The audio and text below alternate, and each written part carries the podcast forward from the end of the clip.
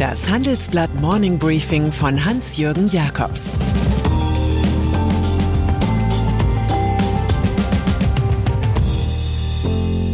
Guten Morgen allerseits. Heute ist Mittwoch, der 19. Oktober 2022. Und das sind unsere Themen. Aus. Viele deutsche Firmen schalten das Licht ab. An. Machtkampf der Senioren in der Lufthansa. Ab. Ex-Intimus enthüllt gegen Sebastian Kurz. Nach einer kurzen Unterbrechung geht es gleich weiter. Bleiben Sie dran. Die deutsche Wirtschaft steht vor neuen Herausforderungen. Und Sie möchten aktiv die Zukunft mitgestalten? Dann sind Sie beim Handelsblatt CFO Summit 2024 genau richtig. Erleben Sie hochkarätige Speaker und CFOs renommierter Unternehmen wie Amazon, Google oder SAP. Seien Sie Teil dieses exklusiven Gipfeltreffens am 11. und 12. Juni in Düsseldorf. Mit dem Code Podcast sparen Sie bei der Anmeldung 15%. Alle weiteren Infos unter handelsblatt-cfo-summit.de. Energiesparen bei Aldi und Co. Über Twitter meldet sich der Discounter Aldi Nord mit der Mitteilung, von November an in der Wintersaison viele Filialen früher zu schließen. Man wolle aktiv einen Beitrag zum Energiesparen leisten. Dass in Deutschland die Lichter ausgehen, wäre eine allzu zugespitzte Bewertung, aber es gibt in der deutschen Wirtschaft doch einige bemerkenswerte Entwicklungen, die Bild zusammengestellt hat. Danach sind schon mal Rolltreppen abgestellt, zum Beispiel bei Saturn und Galeria Karstadt Kaufhof. Wasserbrunnen sprudeln nicht mehr, wie bei ECE. Die Bahn schaltet das Licht in ihrem Berliner Hauptquartiertower ab.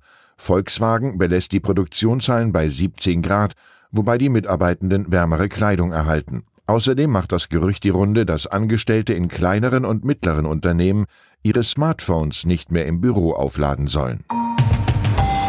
Machtprobe bei der Lufthansa. Vielleicht liegt es an den Objekten des Geschäftszwecks, große Flugzeuge, die in der Regel schon die Fantasie von Jungen anregen. Jedenfalls zieht die Lufthansa einen Unternehmertyp an, den man in einer Kategorie zwischen raffiniert und rabiat, zwischen kongenial und knarzig einstufen kann. Zunächst hatte sich der im Februar 2021 verstorbene Heinz-Hermann Thiele als störrischer Großaktionär eingebracht, und nun wandelt Klaus Michael Kühne im MDAX-Konzern auf dessen Spuren. Mit 17,5 Prozent der Aktien ist der Großlogistiker schon jetzt mit Abstand die Nummer eins aber er kauft offenbar aktuell weiter dazu und zeigt sich mit nur einem Mandat im Aufsichtsrat nicht zufrieden. Sein Vertrauter Karl Gernand soll nach dem Schema Here Comes the Sun auch in den wichtigen Prüfungsausschuss einrücken.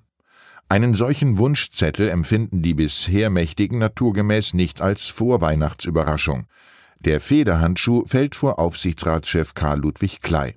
Der schlägt listig eine Einarbeitungszeit für Gernand vor, überlegt aber auch, ob er sich 2023 überhaupt noch einmal zur Wahl stellen wird. Razzia bei der Deutschen Bank. Im Skandal um das illegale Steuersparmodell Cum-Ex war die Deutsche Bank bisher fein raus. Sie trat weder auf der Käufer- noch auf der Verkäuferseite auf. Und doch meldeten sich Staatsanwälte, Steuerfahnder und Polizisten gestern zur Razzia in den beiden Türmen der Frankfurter Zentrale. Razzia, das ist eine juristische Veranstaltung, die die Banker hassen wie eine Pleite des besten Kreditkunden. Diesmal wurden in dem Verfahren wegen schwerer Steuerhinterziehung auf Betreiben der Kölner Staatsanwaltschaft sogar die Privatwohnungen einiger Beteiligter gefilzt, wohl auch des Ex-Co-CEO Jürgen Fitschen. Allem Anschein nach hat die Deutsche Bank jede Menge Dienstleistungen rund um Cum-Ex erbracht, in der zweiten Reihe sozusagen etwa als Prime Broker oder Depotbank. In dieser Rolle sieht die stark beschuldigte Privatbank MM Warburg die Frankfurter als Mittäter. Die Großbank habe gewusst, dass die Profite aus der Steuerkasse stammen und hätte das Bezahlen der Kapitalertragssteuer sicherstellen müssen. Hamburg Commercial Bank stoppt Verkaufspläne. Für die Zukunft hat die Europäische Bankenaufsicht die Geldhäuser aufgefordert, sich bei Dividenden und Aktienrückkäufen zu mäßigen. Man könne die Reserven ja noch in der Rezession benötigen. Da fällt dann aber doch die Hamburger Commercial Bank auf, die früher HSH Nordbank hieß, als die Länder Hamburg und Schleswig-Holstein dort noch kräftig herumdilettierten. Nun planen die neuen Eigentümer ein Konsortium rund um die Finanzfirmen Cerberus und JC Flowers.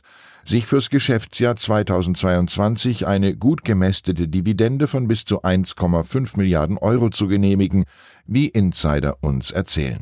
Schließlich gilt es, den im Vergleich doch etwas niedrigen Kaufpreis von einer Milliarde zurückzuweisen, sowie die von der Investmentbank Morgan Stanley recherchierte Erkenntnis zu verkraften, dass in der Putin-Malaise Finanzinstitute derzeit unverkäuflich sind.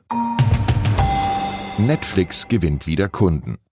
Der Streaming-Gigant Netflix, zuletzt in eine Schwächephase geraten, hat im abgelaufenen Quartal 2,4 Millionen neue Abonnenten gewonnen. Analysten hatten nur mit einem Plus von einer Million gerechnet, weshalb der Aktienkurs sogleich um 10 Prozent stieg. Auch Umsatz und Gewinn übertrafen die Erwartungen rund um einen Konzern, den die ersten schon als klassisches Übernahmeopfer sahen, etwa durch Microsoft. Der hält sich an die Devise With a little help from my friends und organisiert nun Werbung für das bunte Filmepotpourri.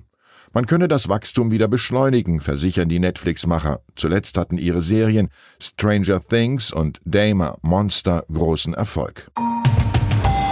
Und dann ist da noch Österreichs Ex-Kanzler Sebastian Kurz, der so fesch wie konservativ war und nun in den USA als Start-up-Investor wirkt.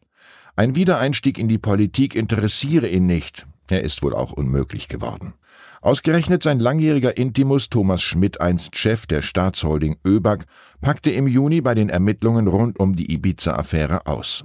So habe Kanzler Kurz seinen Helfer beauftragt, mit Steuergeld finanzierte, geschönte Umfragen in Umlauf zu bringen. Und Österreichs Finanzministerium schaltete auch Anzeigen in einer Zeitung, die solche manipulierten Umfragen publiziert hatte. Mit diesem Beinschab-Tool wurde 2017 der Kurzweg an die Spitze der Partei ÖVP und ins Kanzleramt planiert. Schmidt sagte dazu, ihm sei es ganz wichtig zu betonen, dass er dieses Tool nur deswegen umgesetzt habe, weil er von Kurz den Auftrag bekommen habe. Der Beschuldigte lässt dementieren. Doch die Aussagen führten zu Hausdurchsuchungen bei zwei Firmen wegen vermuteter Korruption. Darunter soll sich die Signa Holding des in Deutschland bekannten Investors René Benko befinden, der nun schon zum dritten Mal Staatshilfe für seine Galeria Karstadt Kaufhof beantragt. Ich wünsche Ihnen einen erfolgreichen Tag. Es grüßt Sie herzlich Ihr Hans-Jürgen Jakobs. Zur aktuellen Lage in der Ukraine. Münchner Drohnenfirma beweist sich im Ukraine-Krieg. Die Drohnen von Quantum Systems spähen in der Ukraine russische Truppen aus. Jetzt steigt ein berühmter US-Investor ein. Die Finanzierung dürfte Diskussionen auslösen. Innenministerin Faeser beruft BSI-Chef Schönbohm ab. Wegen möglicher mangelnder Distanz zu russischen Geheimdienstkreisen muss Arne Schönbohm gehen. Ein Bericht des ZDF-Magazin Royal hatte den Fall ins Rollen gebracht. Weitere Nachrichten finden Sie fortlaufend auf handelsblatt.com/ukraine. Das war das Handelsblatt Morning Briefing von Hans-Jürgen Jakobs, gesprochen von Peter Hofmann. Die deutsche Wirtschaft steht am Scheideweg. Um wettbewerbsfähig zu bleiben, müssen Unternehmen wichtige Transformationen anstoßen. Ab dem 24. April diskutiert die Restrukturierungsbranche Strategien für die Zukunft von Unternehmen. Mit dabei sind unter anderem Dr. Thomas de Maizière, Evelyn Freitag und Professor Dr. Ulrike Malmendier. Mit dem Vorteilscode Restrukturierung24 erhalten Sie 15% Rabatt. Alle Informationen finden Sie auf handelsblatt-restrukturierung.de.